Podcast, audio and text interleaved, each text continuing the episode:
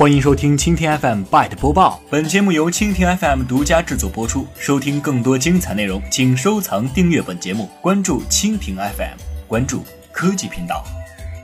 近日有网友爆料称，百度地图安卓九点三点一版会在用户不知情的状况下下载大量的电台音频文件，删除之后还会重新下载。七月八号，百度地图在其官方微博道歉，并表示该功能已于七月五号暂时下线并进行优化。该网友表示，在手机处于 4G 网络的情况下，百度地图自动下载了规划路径下的七个大小为五十点六 MB 的郭德纲节目。新版的百度地图会绑定一个叫听凤的插件，每天会在你不知情的情况下，后台自动下载一堆各种广播电台的音频文件。据其曝光的网络截图来看，网友在手机音频文件的文件夹中可以找到一个文档，文档内容显示音频文件下载源来自喜马拉雅。对此，百度地图官方正式回应称，该功能是针对用户在使用百度地图的路线雷达功能时所设。路线雷达是针对熟悉环境的全程无语音的路况。提醒界面，因此尝试加入了收听热门音频节目的功能，但由于设计时缺乏足够的告知引导以及明确的用户选项，给用户造成不便，已于七月五号下线了该功能。